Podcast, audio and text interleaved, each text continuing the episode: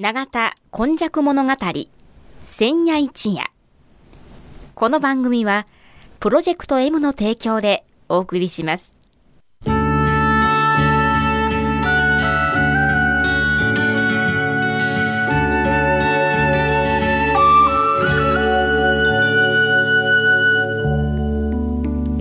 戸は港があることで多様性のある町となりました。しかしその港というのは神戸港だけを指しているのではありません。山から海へと注ぎ込む川のある地域には素晴らしい砂間が広がり海の流れと川の流れに相まった。この永田地域一帯も神代の昔から自然の生んだ港がたくさん点在していました。そして港は海外からの素晴らしい知恵や文化をその往来する人々と共に受け入れる場となり豊かな暮らしを生み出していったのです。つまり自然が生み出した小さな港が瀬戸内海を望む永田地域にはあちこちにあり長い長い時代を超えた昔から大陸や朝鮮半島の人々との交流を紡いできたのです。そして海外のみならず奈良の都や京の都の人々が大陸へ朝鮮半島へと往来するその一休みの場として出船入り船の合間の休みどころとなっていた。というのがこの永田地域の古来からの多様性を育む素地であるとも言えます。この番組「永田今昔物語千夜一夜」これはこの地域を育んできたこれらの多様な人々の往来とそしてここが住みよいということで定住してきた人々の培ってきたさまざまを一人一人の視点で読み解き解析し永田の多様性これがこれからの時代の大きな力になるというこの地の歴史を掘り起こしながら未来予想図を皆様にお届けするという番組です。毎週土曜日の夜の7時15分からの15分間1995年の阪神・淡路大震災から生まれたこの FMYY 日本で最初の災害復興ラジオ。外国人市民と地域住民とそしてその思いに呼応した日本中世界中みんなのメディア。FMYY からお届けします。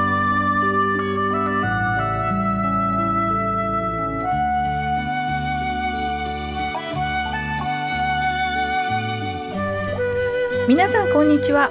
永田今昔物語の時間がやってまいりました。ご案内役は FMYY のキムチ焼きそしてこの回のご案内はこの方です。永田に住んで70年。和田勘でございます。和田勘さん、うん、えー、この永田今昔物語。今昔こんにゃくじゃ違うんやで今昔今と昔、うん今を語ったらね、うん。すぐに今でも語れるんやけども昔はちょっと勉強せなあかんの。ああなるほど、ねはい、えー、そして勉強した中で、うん。まずはですねでもあの温故知新って言いますよね。そうそうそうそう。それごっつええ言葉やね。やっぱりうん。古いことを調べてねうん。新しいことをしあのに挑戦するみたいな新しいことをしよう思ったらねやっぱり古いことを知った上でなるほど。プランを立てていかないかんと思うな。うん。でこの永田今昔物語は永田ってこんなところやで、うん。まええとこやねんって。そうや。ええとこを掘り出してそしてそれをつないでいくっていうことが主眼なんですよ主眼なんですね。それで感じ取ってもうてね、人にも、ほんまええとこや、んわら私もそれ前からそう思っとってんと 思ってくれたらええなと思う。こういうものが広がっていくことを願って、えーこの番組を開始いたしましたそしてなんと第1話がはい。美人が多い町美人が多い。いや私も入るは 入ってるんです。あの、急遽変えたんですけどね。あの、やっぱりね、インパクトがなかってね、なんで永田が美人やと、いや、みんなそう思っとるんやと思うんやけどね。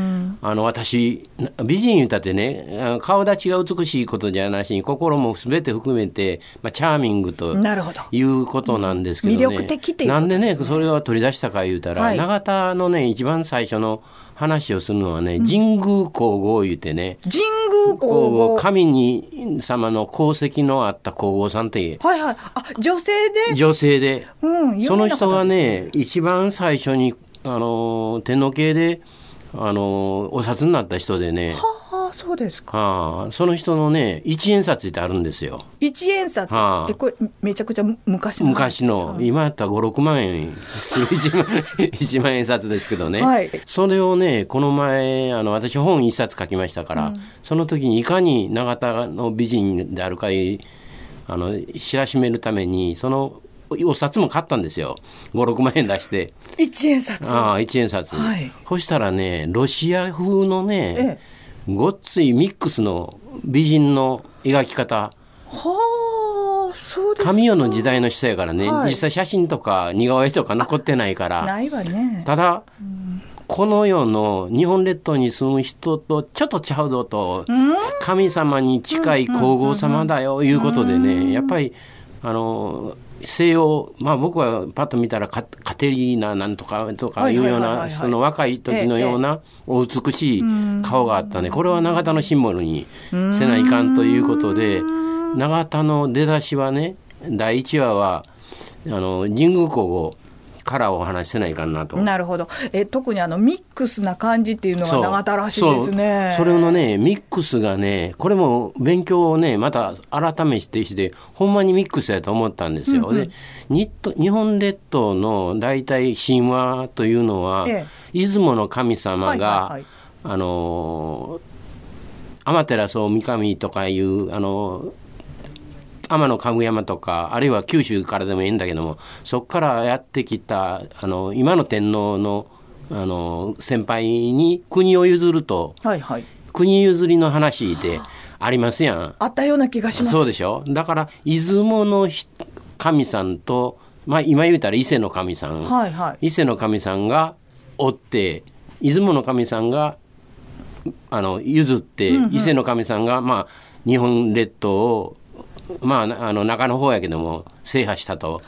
これ譲ってっていうとこがあれでしょ？いい話ですね。それ譲ってね、それでね神宮皇后というのはねあの今で言うた朝鮮半島のいざこざに助けに行かないかんから、昔戦時中は朝鮮征伐とか三冠征伐とか言うとったんやけども、それちゃうやないかと、親戚同士の戦いか わからんからあのまあ親戚あの白木の国とかなんか行った、で帰ってきた時に船が動かんようになるんですよ。瀬戸内海に来た頃に。ほいでそれでですねまた神さんが来て助けてくれて、でその時に生田神社と広田神社って西宮にあるんですよ、はいはいはい。永田神社3つができるんよ、はいはい。道ができるんです。ええええそれで広田神社と、はい。なあの生田神社は天照大神を祀りなさいって言うわけよ、天照大神、そしたらね永田神社だけはね、なぜか琴白主の御事を祀りなさいで神宮皇后が言い張るわけ。琴白主。琴白主ってあんまり知らんでしょ、江別さん言ったら大体。あ江別さんとも言われるんだけどね、はいはいはい。あの人を祭りなさいになるんですよ。で江別さんの琴主主のお父さんは大黒主の御事で。ああまあの出雲系の人なんや、だから伊勢系の神宮皇后が永田だけ、ん。出雲系の神さんも祭りなさいでもうそこからミックスが。ほんまやね。あの永田神社以外の生田神社とか、広田神社なんかはもう、あの天皇の,、あの天照大神が大先輩、大先祖ですって言うてんけど、永田だけは出雲とは言わないけども、琴白主の江別さんやということになってね、はいはいそれはこれからの話につながっていくんだけどもそそもそもの土地柄がね、京都とか奈良に近い一番辺境のあの岡山の方行ったよその国になるとええ。畿内畿内って言われる、はいはいはい。近畿のええ中の須磨いうのは端っこの、はい。まあ端っこの長田の国やから、うんなんかもうすでにいろいろなものが混ざり合って生活してったと。だからあの伊勢の神さんをここにいきなり持ってきててあかんと、前々からあったあの出雲系の人のが馴染みがええでというようなことになっとんちゃうかな。そんな話がなんか最近ねこの放送やらないかんからいろいろまた復習してたら、ここごっついポイントつが出てきたな神様でさえもうミックスであると。征伐してしまうっていうんじゃなくて、はい。そこにもともとあるような土着のもそうでのもすね。一緒になるね。だから極端な話していったらね、はい。あの例えばその神宮皇后さんはね、お母さんか誰かがあの朝鮮半島系の人やったとはいうような話もあるし、でもっと極端な学者の中にはね、あのーえー、とこの神宮皇后がねちょっと書いたんやけど「沖永たらしめ姫」ちょっと待ってください。沖永。沖永。たらし姫。たらし姫。まあ、なんかたらし姫ってよう出てくるんですよ。ね。なんかあのおおしっこ垂らしとるみたいやけども、高貴な方のね。で沖縄がたってなってね、沖縄たらし姫が永田が入っとるからやね 強引にね永田や言う人もおるんやけどね。だけどこの人が生きてた時代はこんな名前ついてなくてやね、うですね。ん。で永田の名前はもっと前からであったやろからね、ちょっとそうやないけどね、極端な話してガデインスになってきたら、そういうことでね、だけど永田の話を始めるにはね、この神宮皇后の生きのかかった土地やでとか、日本書紀とか古事記で仕方なく日本列島の新しい国ができた時に、神話を作った時にここの話を持ってきたり永田神社の由緒をね、はい。あのそういうふうにあの出雲の人と伊勢の人をコンバインして語るいうのはねなんか意味合いが最初からあったんかなと。ワイワイ的ですね。ワイワイ的やね。ワイワイ的やね。だから長田というのはねこれから僕ももうちょっと勉強の方針こうもっと変えていくんだけどね、ええ。西神戸というのをね、はいはい。もうちょっと脚光を浴びささないかんのちゃうか。中央区を挟んで東の神戸があり、西の神戸がある、うん。西の神戸副都心構想っていう、うん。そんなあの行政のもんではなくて、はい。っていうことですね。そうですね。そうというのはねあのまた話はどっかでできると思うんですけどもね。一番最近の話でもねここ100年150年ね兵庫神戸というあのくくりがあってんですよ。兵庫神戸。で今の人だったらね、兵庫神戸言うたら兵庫県と神戸市というくくりするんやけどねねね。実際はね兵庫区と、まあ、神戸区とかいうぐらいのはい。大きなくくりで、まあ港川という大きな川があったから、あれの西側と東側でね、兵庫それから神戸、で行き組めて兵庫神戸で言葉は悪かったからね「なん。どいや」いう言葉が神戸弁であるんやけどもね、はい。それもね神戸だけじゃなしに、兵庫神戸のなんどいやという、まあ、ちょっと柄が悪いからこんなんアピールせんでもいいんやけどね、兵庫は独立してあった、神戸は独立してやった、まあ兵庫の中には永田が大きく含まれてたというのはあるんですけれども、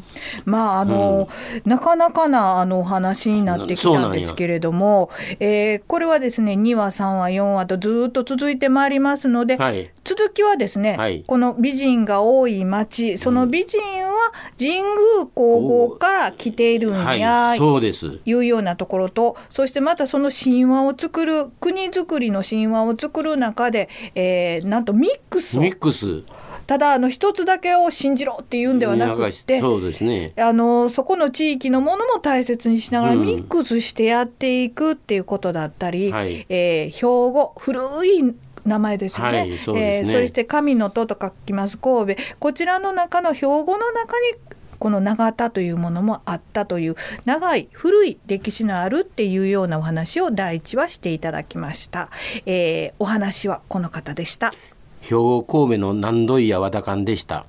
ありがとうございます。永田今昔物語千夜一夜。この番組はプロジェクト M の提供でお送りしました。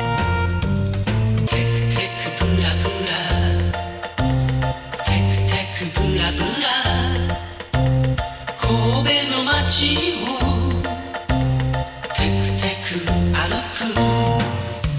く土地が揺れ。人が揺れ。空も揺れ。花揺れて。おおらかにに爽やかによみがえる街を。テクテクブラブラ。